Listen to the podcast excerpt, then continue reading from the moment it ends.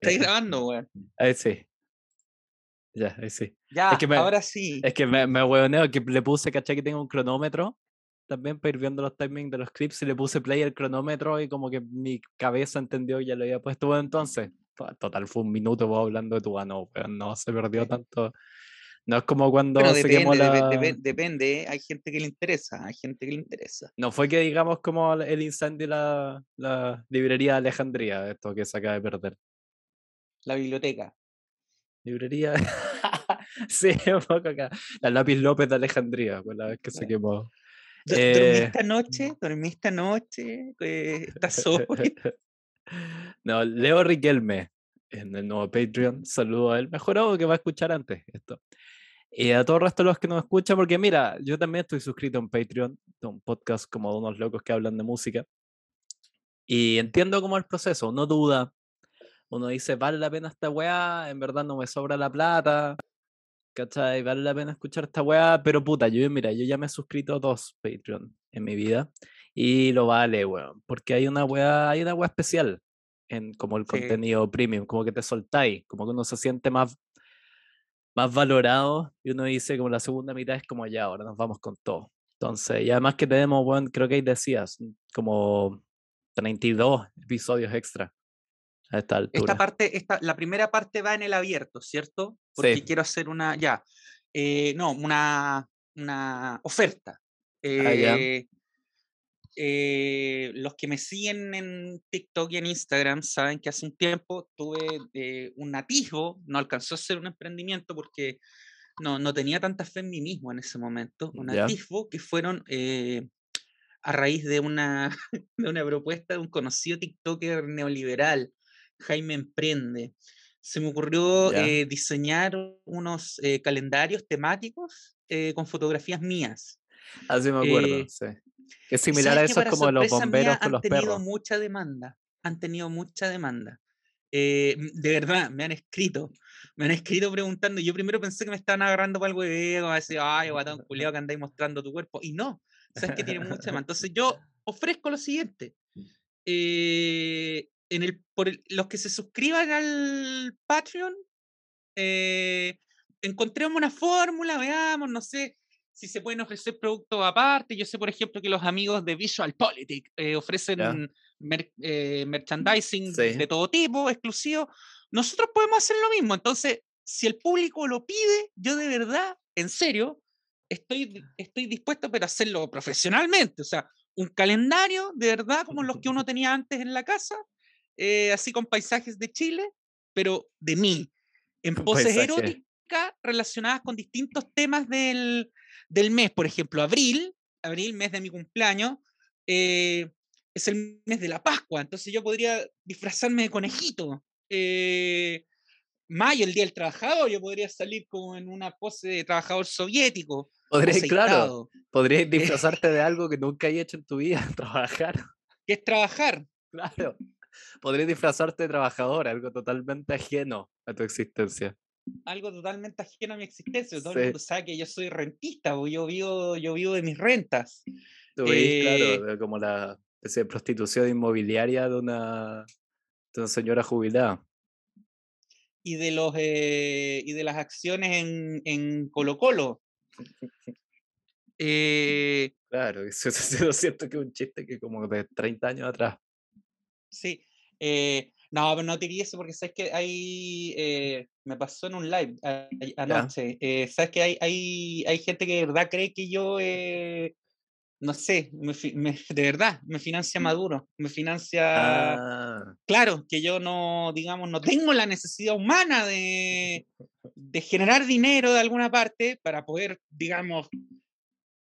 Ustedes comprenderán que esta masa de elementos, o sea, solo levantarme de la cama ya genera un gasto calórico que hay que cubrirlo de alguna forma. el saco de Eh, guano que tengo por cuerpo. Y eso no, este yacimiento gasífero, como lo he definido yo, no, no lo paga Maduro. Maduro ya tiene demasiadas deudas con los yacimientos de PDVSA. No puede tener un yacimiento acá en Chile. Entonces, eh, no, pero lo digo porque hay gente que se cree que, claro, que de verdad a mí me llega una especie como de sueldo en café, pero de Venezuela o de. no Ya. sé. Eh, Qué divertido, es como. fuera de hueveo, así como, ¿qué tan...? Porque a, lo que voy, esta gente como que yo creo que una parte lo debe decir en serio, como que lo tiran medio en talla, pero lo deben creer, como, bueno, ya voy a entrar en eso, como que he estado... como los que nos ven en YouTube, weón, es una clase público muy distinto a los de Instagram. Y que como que la cosa de Instagram, Spotify, que es como que va junto, y YouTube es una especie como de agujero negro, weón, de, como, es como... Ahí están los votantes de Kaiser. ¿Te eh, acordáis como en Hércules cuando como que Hades como que vuelve a su reino y como que el barquero lo lleva por el río Estigio y hay esos como eh, fantasmas que le tratan de agarrar los tobillos y hasta Hades es como, weón, que atroz estos weones. Sí. Eso siento que es como los videos de YouTube, es como la barca del, ¿Cómo se llama el barquero del, del, Estigio? Em, tenía un nombre con C. Care, algo así. Mm. ¿Caronte? No, no nada que ver Caronte. Creo que sí, parece que sí. Edo Caroe. Edo Caroe. Edo Caroe te recibe en el Hades. weón, qué paja. Ahí, sí que tú decís como, weón. Y se pone a hacer trucos de magia. Dice, weón, no te gustó weyar en tu vida, ahora vas a ver mis trucos de magia hasta que te mueras. Sí, pues, weón, qué horror. Ahí sí que sí, como, puta, me habría portado bien, weón. Debería rezado, debería. Edo Caroe me recibió en el inframundo, weón. No, pero mira, es chistoso, es chistoso lo que, lo que la gente, digamos, lo que mis antiseguidores de, derecha, de extrema derecha, se imaginan que es mi vida. Porque hay unos que me dicen que yo eh, eh, como que soy una especie de rentista que nunca le he trabajado un peso a nadie y que no, y que no sé, vivo del aire, pero al mismo tiempo hay otra parcialidad que junto con eso eh, dice que soy un pobre, un pobre weón resentido muerto de hambre, lo cual no pueden ser las dos al mismo tiempo, weón. Porque si vivo de mis rentas, quiere decir que tengo mucha plata y soy un resentido muerto de hambre quiere decir que tengo la billetera pelada, weón. No puedo ser ambas cosas al mismo tiempo. Como pónganse de acuerdo. ¿Me van a caracterizar como un parásito o me van a caracterizar como, como un desfalcado moribundo? Pero pónganse de acuerdo. Bueno, la, como dicen, la verdad siempre está entre medio. Pero bueno, lo que estaba el como discurso aprendido de monito que está diciendo antes, que el, lo del Patreon, yo he estado en esa lo entiendo. A los que nos escuchan hace mucho tiempo y nos han suscrito, no dice, es plata, quizás la necesito para otras weá, en verdad le quiero, como que lo puedo escuchar gratis. ¿Por qué? Pero yo estoy suscrito a un par de Patreon de otro gente que hace podcast y lo vale. Sabes que uno tiene acceso como a contenido distinto, es distinto el contenido premium de alguna manera, que tiene, se siente distinto el que esté detrás de un paywall, porque incluso cuando uno lo hace, para nosotros es como, este va con otra intención, este va, este es como para los amigos, el resto es para los de Instagram que nos cae bien y para esos espectros del estigio que son los que nos escuchan en YouTube.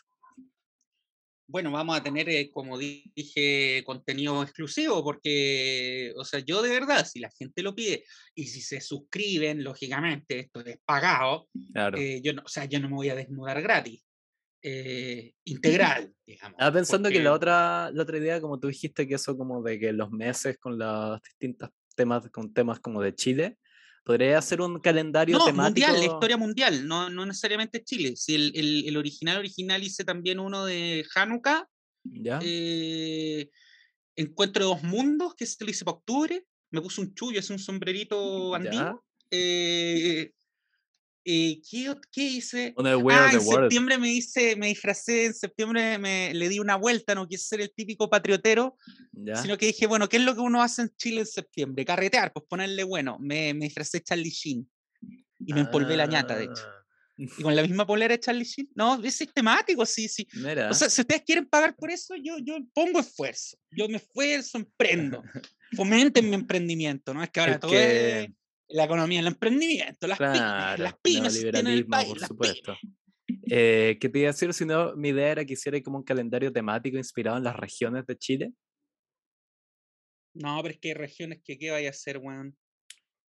Esas como. claro, Atacama.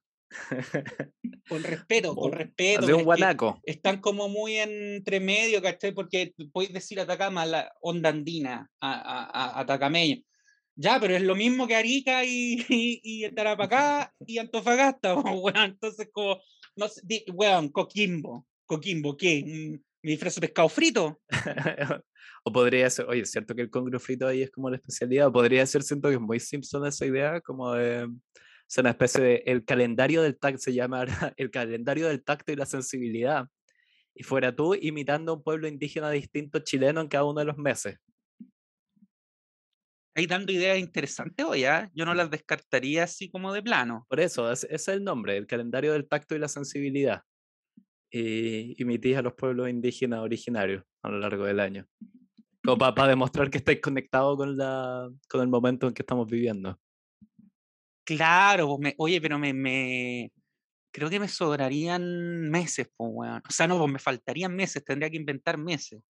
No, así lo que alcanza. el calendario quechua, pues, weón, el calendario incaico. Le, le agregamos meses para. Eh, pues tú te sabes recitar los pueblos, a ti no te hicieron recitar los, los, los, no sé si esto se sigue haciendo en nuestro atrofiado sistema educativo, pero no te hicieron aprender los pueblos, lo que se llamaban en ese tiempo los pueblos indígenas de memoria. No, no, y creo que ahí tengo que darle de nuevo, weón, celebración al Lemus por no transformarlo en una especie como de. Siento que le enseñaban con un canto, que al mismo tiempo muy como región de la Araucanía. ¿Tenía como melodía la recitación? Eh, no, a mí me enseñaron el caballito blanco en Mapungun. Pero no era una cosa así como. No sé, ni siquiera voy a hacer un intento, weón, por armar una yo canción. me acuerdo, quechua, aymara, chango, atacameño, coya, diaguita, eh, picunche, mapuche, huilliche, chiquillán, y bueno, ahí sí, son como 20. Yo me acuerdo que había un problema con eso porque como buen niño chico no veía dibujos animados y todos estaban doblados en México.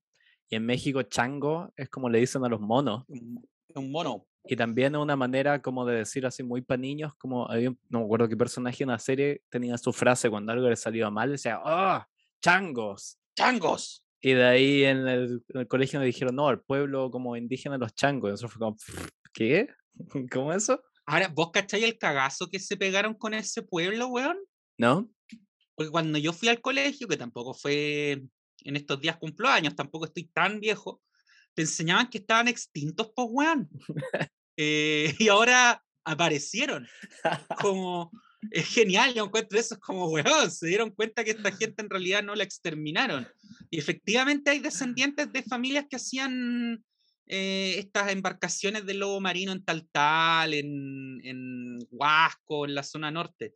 Pero claro, pues, weón, durante no sé cuántas generaciones enseñaron que no existían, pues, weón. Yo imagino a esa gente yendo al colegio y de hecho ellos en los reportajes que le han hecho, los, eh, ellos cuentan eso, que cuando iban al colegio, casi todos fueron a, a, colegio fiscal, decía, bueno, el profe de historia pasaba a los pueblos originarios y, a nosotros nos saltaba, pues, weón, porque decía que ya no existíamos.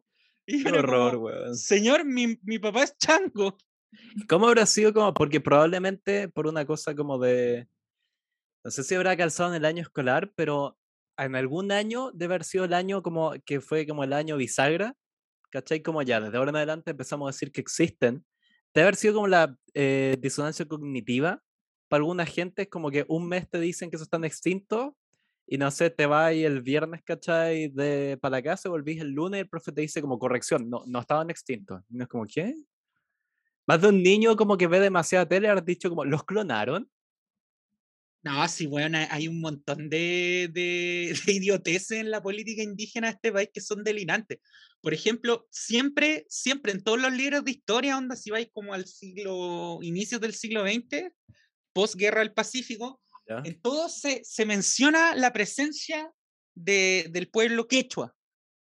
Porque hay algunas comunidades quechua en el Alto Loa especialmente. Eh, que, siguen hablando quechua, a eso se refiere, porque si vamos a, a, todos los chilenos que tenemos algún grado de sangre quechua serían, no sé, 5 millones, pero ya, eh, unas poquitas personas onda en unos villorrios arriba con las llamas en el Alto Loa. Sin embargo, al mismo tiempo, también se decía, hasta, hasta la época en que yo estaba en el colegio, que los diaguitas, que, que están más al sur entre que es como la última cultura andina, antes de, que empezaran los ya, eh, se habían extinguido, weón, lo mismo, que habían sido mestizados, que se habían mestizado con los españoles creando la población mestiza de la zona de Coquimbo, y Yapel, de toda esa zona. Y la weá es que hoy día, hoy día en el censo, hay como, como los diaguitas como que quintuplican la cantidad de quechuas. Pero eso, eso no es porque haya aparecido, no sé, hayan aparecido diaguitas truchos, sino que porque existían, pues, weón, estaban ahí. Lo que, lo que pasa es que los, los clasifican como mestizos nomás, pues, weón. En todo caso, hay mucha, hay mucha gente trucha, sí, que quizás he contado esta historia antes, pero como la pregunta era si usted se identifica como una etnia originaria, está la historia, weón, eh, Ah, no quiero decir sí. su nombre porque tú sabes que soy paranoico con estas cosas, pero mi abuela materna tiene un nombre y sus dos apellidos extranjeros, digamos así, pero ella se crió en el Ranco. De hecho, su abuelo, que sería como mi visa tatarabuelo, no estoy seguro de bien, tatarabuelo. era juez de paz de ahí. Entonces tenía muchísimo contacto con los pueblos huilliches de la zona. Y por eso mi abuela, por una especie como, weón, de casi robo de valor, así, de apropiarse como de los logros de... Apropiación cultural. Prácticamente, ella dice que siempre se ha sentido muy cercana y como que ella la llevaban de niña a los ritos con los huilliches y casi que le hacían, tomaba ñachi así junto con el como lonco de la comunidad, una historia así bien. O sea, mira, hay toda una wea, muy, hay una mezcla y bien bizarra de todas esas historias del sur que tenía al mismo tiempo como intercambio y como mitimaes con los huilliches. Y, de- y hay un, como que yo he inventado un concepto para referirme a la historia de mis dos abuelos, que los dos son del sur, que yo le digo los nazis incidentales. Que es que me están Ah, contando claro, una claro. historia nada que ver y de repente como que, ah, como que no. Hay árboles, hay unos perros, hay un nazi y uno es como, espérate, weón, mal lento. ¿Qué? ¿Perdón? Y te dicen como, y uno seguía por allá para ir a comprar pan donde la señora Rosita pasaba frente al zapatero, donde está el vendía el doctor Mengele. carnicero, el señor nazi, que no era muy simpático, y siguen, ¿cachai? Como que era parte de, por eso digo nazis incidentales, como que aparecen así, saludan, como, y de ahí como y se va el nazi de la historia.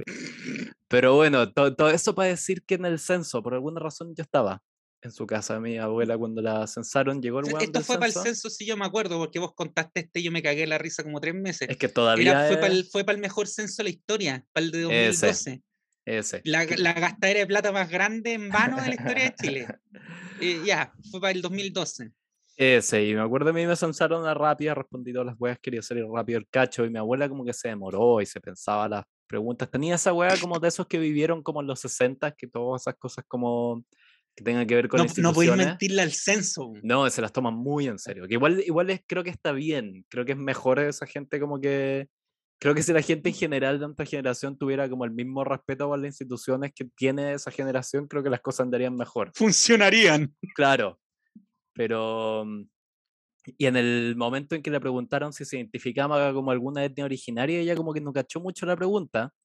Ah, Estoy hablando, creo que esto ayuda también. Mi abuela es pues, pálida, esa gente así que se le ven las venas, ¿cachai? De lo blanca, que tiene una piel como celofán, así como ese papel calco. Y, mm, y él, le explican, ¿cachai? No, hay gente que se siente, se identifica como parte de un pueblo originario, no sé qué, mi abuela dice, ah, ya. Sí. Y le vuelven a hacer la pregunta y ella responde como que, además toma una especie como de seriedad, ¿cachai? Como que se levanta de su silla y dice, huilliche. Yo estaba como en el fondo del living, como en otra weá, y como que como, "Fu- espérate, ¿qué? Así fue como, esto es broma. Y el weón del... Además fue súper incómodo, porque el weón del censo, a ver, no, no sé cómo decir esto de una manera considerada, pero voy a intentarlo. Parecía, él tenía como más motivos para declararse miembro de un pueblo originario que mi abuelo Tenía, que yo. una- un, tenía un fenotipo más, más indígena, más Claro. eh, amerindio. la miró ella, así como esto es broma, y me miró a mí, así como esperando que yo me riera y dijera, oh, esta familia rara, ¿cachai? Que la- la- hace como broma insensible. ¿Cachai? Pero yo lo miré a él así como loco, te juro que ¿Estás hablando en onda, serio? estoy en tu equipo, no sé qué acaba de ocurrir. Y la vieja, weón, sale como huilliche. En la... Ah, pero quedó como huilliche, nunca Weón. corrigieron. quedó como Huilliche, te estoy diciendo, es una persona que tiene un nombre extranjero, tiene un- su primer apellido es inglés, su segundo apellido es como alemán polaco. Entonces no Oye, tiene ni un puto sentido esta wea que te estoy diciendo, ¿cachai? Por eso No, es que el todavía... el- lo del censo es cuático, sí es brígido. De hecho, eh, me corrijo a mí mismo. Lo que quise decir es que en el registro de Conadi hay más gente, bueno, en el censo igual, pero en el registro de. Conadi hay más gente de Aguita que quechua, eh, porque el registro de Conadi es un poco más serio, donde tenéis que Ya, tener un abuelo con un apellido indígena, tener cierta pertenencia cultural. Pero es brigio, en, en- el otro día, eh, es- esto yo no tenía idea, la, la cantidad de personas en Venezuela, por ejemplo, que se, que se reconoce como afrodescendiente en el censo Ajá. es bajísima. ¿En serio? Eh, y eso es, es idiota porque es cosa de andar en la calle en Caracas y, bueno, si logra sobrevivir, eh, ver que va a haber gente Los negra motochorros, sí. los Cuidado. motoasesinos. Eh, y la weá, es que, ¿qué, pas- ¿qué pasa? Que el censo tenía preguntas muy cerradas, pues, weón. Tú te podías autodefinir blanco, mestizo o negro. Ya. Entonces, por ahí, un, como se decía antiguamente, un negrito desteñido decía, no, yo soy mestizo, no soy afro. Ah, Entonces, claro, es distinto. En, en Brasil, por ejemplo, hay como, no es hueveo esto, hay como, cuando te hacen la pregunta, hay como 15 categorías donde te podéis colocar y son algunas son ridículas, como eh, eh, pardo, eh, qué sé yo, caboclo, pura, pura hueá que eso- en esos son como. Yo portugués suenan siento- mal y en español suenan peor. Eso te iba a decir, son como palabras que solo yo he encontrado en las novelas de Vargas Llosa. Esas que me hay que decir el la weá es que después tú contestáis, pero después el Estado fusiona toda la weá y considera a toda esa gente de color. Pero es porque, claro, tiene un- una carga negativa, pues, weón. Y uno en América Latina siempre intenta pasar por blanco, si es una weá Sí. casi instintiva por, por el sorete de colonización que tenemos en la cabeza, pero es, es así, lamentablemente. Y me acordé también de otra, eh, algo similar a la de tu abuela, weón. Pero no tuve la suerte de conocer a la persona. Me encantaría, si, si está Ya. escuchando esto, por favor, que me escriba. Ah, ahora puedo desclasificar esto.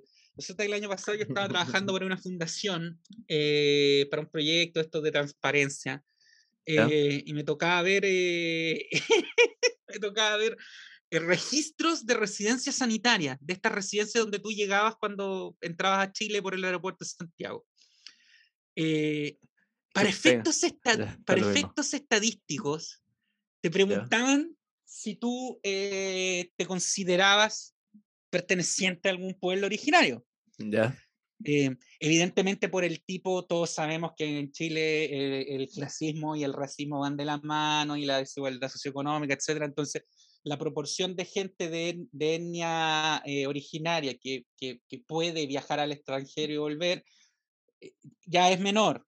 Ajá. Entonces había algún un mapuche por acá, una mapuche quechua aymara, era lo que más se veía. Y de repente, en una casilla, te estoy hablando en una casilla de entre 20.000, Ya. veo, ¿pertenece a pueblo originario? Sí. Asterisco, judío. Digo, el weón, el weón tiene que haber venido tan cocido, weón, en el avión que, que pensó que estaba aterrizando en Israel, weón. O, o, o- de frente lo estaba agarrando para el huevo, pues, weón. Sí. No nos falta el chistoso. Pero también yo digo, ¿cómo el, el wea que registra en el hotel no va a caer? O sea, puta.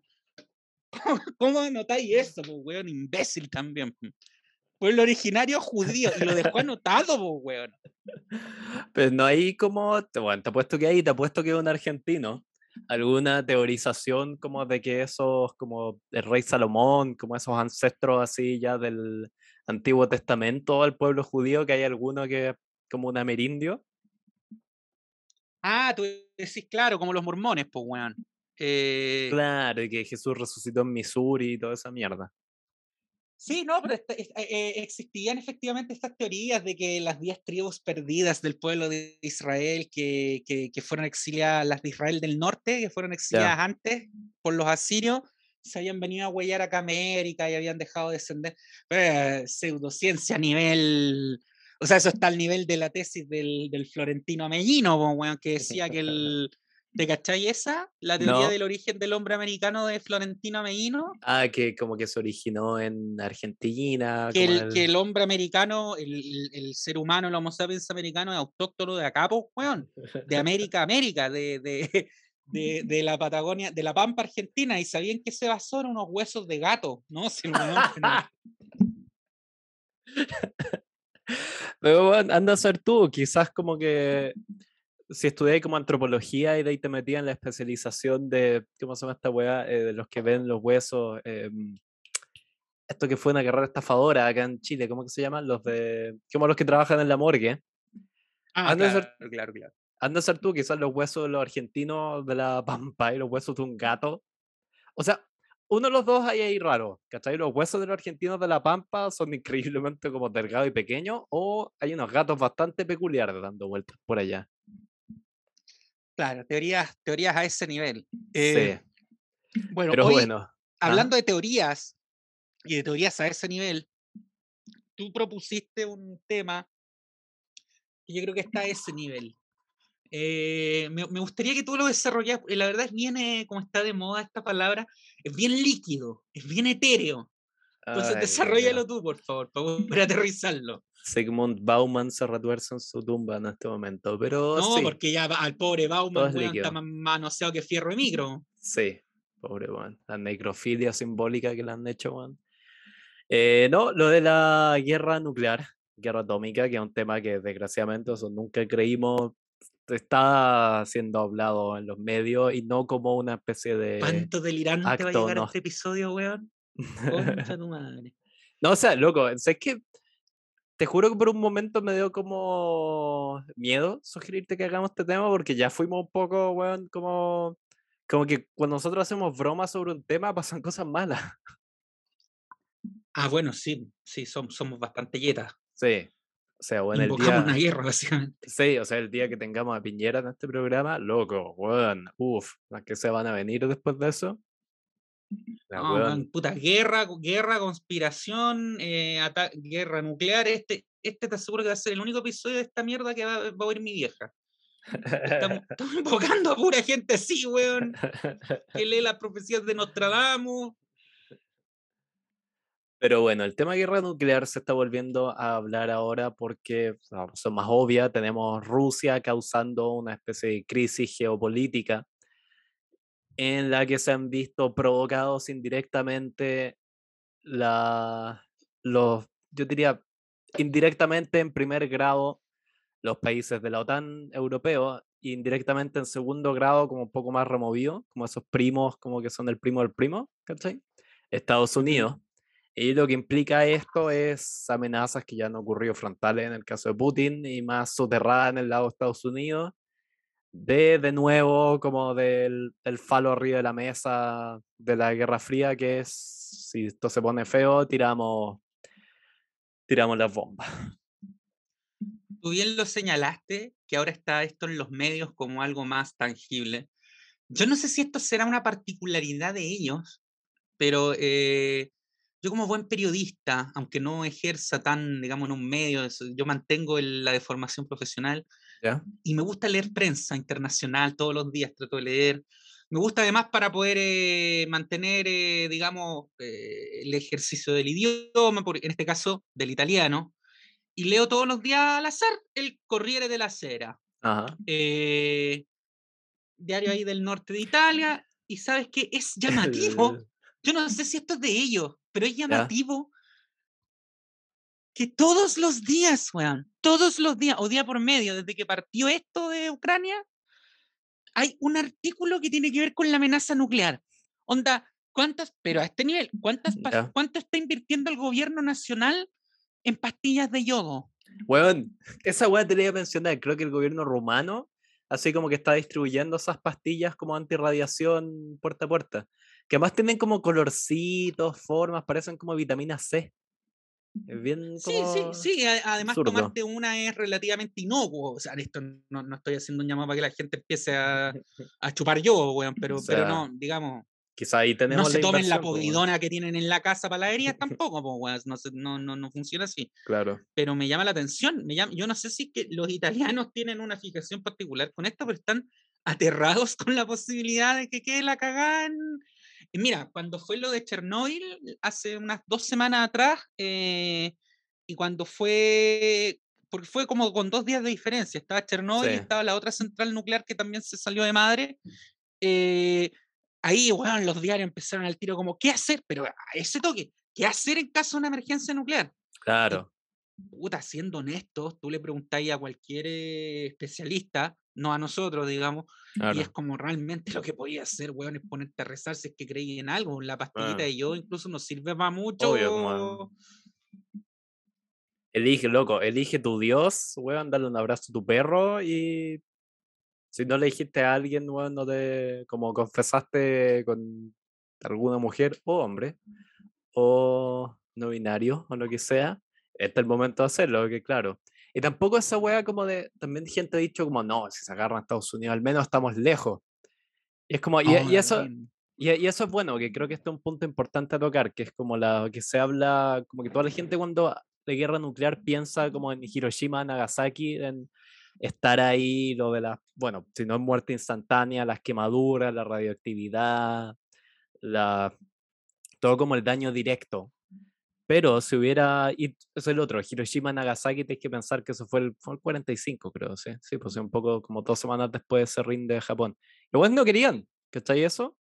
Como que el, la, el Consejo de Guerra japonés estaban como que se juntaron después del segundo bombazo que les tiraron para tomar la decisión si seguían la guerra y llegaron a un, estaban 50-50 y tuvieron que llamar al emperador Hirohito, que lo tenían como encerrado en una casa de campo y como que no aparecía y no le contaban nada para que él decidiera. Y él tomó la decisión de rendirse. Pero, weón, la mitad del, como los consejeros de guerra japoneses querían seguir hasta el final. O sea, quizás cuántas bombas más le hubieran tirado a estos bestias. Bueno, por algo tuviste ponjas que estuvieron peleando ahí en la selva filipina hasta como en el año Claro, 60. po, weón. Nunca se enteraron. Eh, Em, sí, sí. eh, Sabes que es importante lo que tú, lo que tú señaláis por lo siguiente. Eh, efectivamente, quizá el cono sur de Sudamérica, particularmente Uruguay, Argentina, Chile, Paraguay, es la zona más segura para estar frente a un ataque nuclear porque estamos en el Claro. orto del mundo. Pero eso tiene una salvedad porque, como bien dijiste tú, la gente se imagina, claro, ¿no? No, que no te llegue el bombazo y te muráis al toque, o que no se te arruine el país eh, porque llegó la ola de radiación a la semana. claro. Pero, a ver, pensemos, o sea, llevamos dos años jodidos, jodidos, porque hemos tenido eh, lockdowns y, y- y intervenciones en, en la cadena de suministro global. O sea, imagínate si por un virus estamos así. Claro, por un eh, resfriado estamos así. O sea, ahí, porque ahí no es que se interrumpa la cadena de suministro global y no nos, no nos lleguen a Sudamérica bienes importados de primera necesidad o insumos para la industria, sino que, sino que ya no hay cadena de Eso es. producción a nivel global, ¿cachai? Tendría que reconstruir la humanidad básicamente desde el cono sur de Sudamérica con lo Claro. que tenemos y con los que somos. Y, y- y- crear una nueva civilización gaucha a partir de, ¿Vos te imagináis lo que podría salir de ahí? Yo no quiero ni pensarlo, weón. Civilización gaucha. Bueno, para quedar claro, claro. una civilización guas- guaso gaucha andina, weón, y, y esto es lo que sobrevive la humanidad, pues, weón. Quizás no sería tan malo, weón. Pero. mm, Claro, eso, esos son los detalles importantes, como por qué se iría toda la mierda. Claro, tú decís se interrumpiría, no es que se interrumpiría, se, weón, se destruye Se la destruye. cadena como de comercio y de alimento internacional. Claro, pero uno podría pensar así, porque ahí no sé los detalles. Ya, donde cortáis básicamente lo que se produce en Chile es para Chile y lo que se produce en Argentina es para Argentina. Te metí en esa. ¿Cachai? Eh, aún así, tenéis que pensar que, weón, una guerra nuclear, por la, el- la potencia que tienen estas armas, causarían una. em, ¿Cómo se esta weá? Como. Un efecto Ef- invernadero. O sea, ese es un punto. Mientras pienso en otro morir peso. Claro, quedaría un- invernadero, pero también se te arruina todo, se te arruinan las cosechas a nivel mundial, no es que solamente en po. Europa. Sí, No, la tendría igual llegaría acá y caga todo. Claro, te- y tendría como una especie de caída de la temperatura, weón, en dos años bajaría la temperatura global en 5 grados, que es una weá que se demora mil, ¿cachai? Sería así horrendo. Y claro, se te mueren las cosechas, empieza a morir todo. Y también un efecto como en las polaridades y las polaridades magnéticas del planeta, lo que te manda a la mierda toda la puta señal. Olvídate internet, punto uno. No, chao. Y, o sea, y de ahí empiezo a pensar como, ¿has visto esta serie Years and Years? Que se tiene una escena muy buena. En No, no, no he que, visto. muy buena, por favor, todos los que nos escuchen, véanla si pueden. Eh, en que quiebra, quiebra un banco, como a la noche a la mañana, y la gente no puede acceder, ¿cachai? A sacar sus ahorros. Y hay toda una escena realmente angustiante, weón, de gente así pegándole en la puerta, ¿cachai? Y un guardia como sosteniendo la puerta, diciendo, oye, necesito sacar, ¿dónde está, ¿cachai? Toda mi plata. Ahí los buenos se acaban de declarar como en bancarrota. Y de repente el guardia dice así como, espérate, onda, ¿quién me paga ahora? Y el guardia como que sale, ¿cachai? Y empieza a dejar la cagada también. Y es eso, como que de la noche a la mañana, ¿cachai? Puta gente no tendría acceso a sus recursos bancarios, que Se te interrumpen todas las comunicaciones. Los... O sea, habría, no sé, ponte tú que siendo muy optimista, un año de caos y anarquía en el que tendría que, claro, básicamente como todos mirando entre nosotros y decir bueno, supongo que ahora regresamos 400 años en la civilización. Pero además habría una wea muy esquizofrénica de que tendríamos que volver como weón a usar si es que yunte bueyes que sobreviven a esas weas, con el conocimiento, como de no, tú y yo estaríamos como recogiendo papas así del piso, unas papas mutantes horribles que apenas, con apenas capacidad nutricional. Y realmente yo te diría, diría, hecho tanto de menos en Netflix.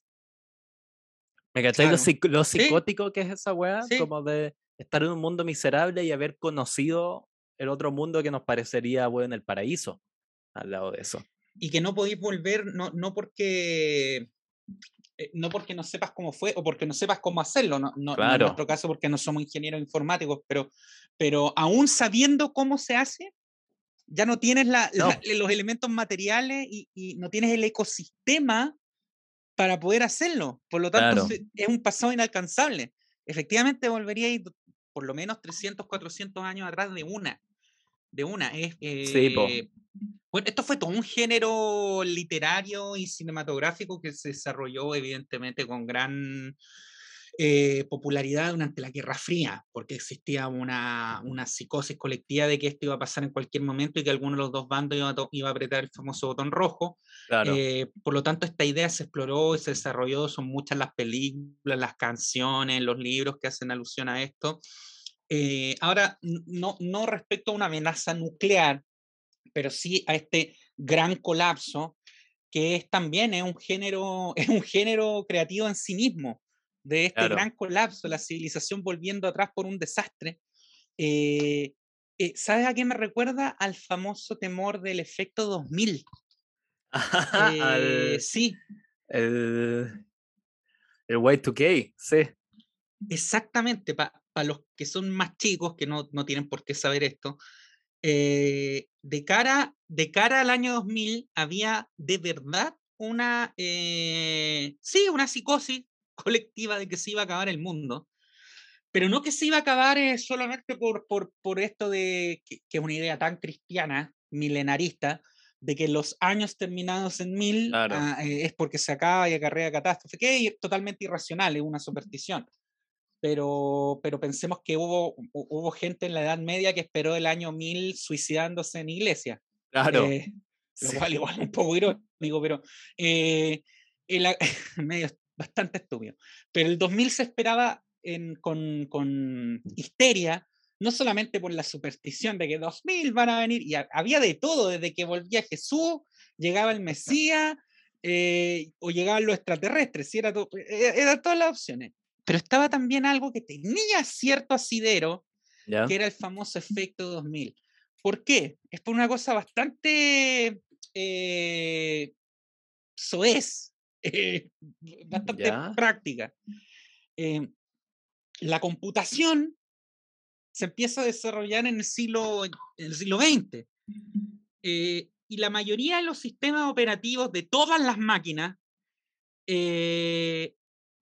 funcionaban eh, con... Eh, puta, es complejo explicarlo esto así en simple, pero eh, el cajoncito de la fecha para el año tenía dos dígitos. Ah. ¿Me entendí?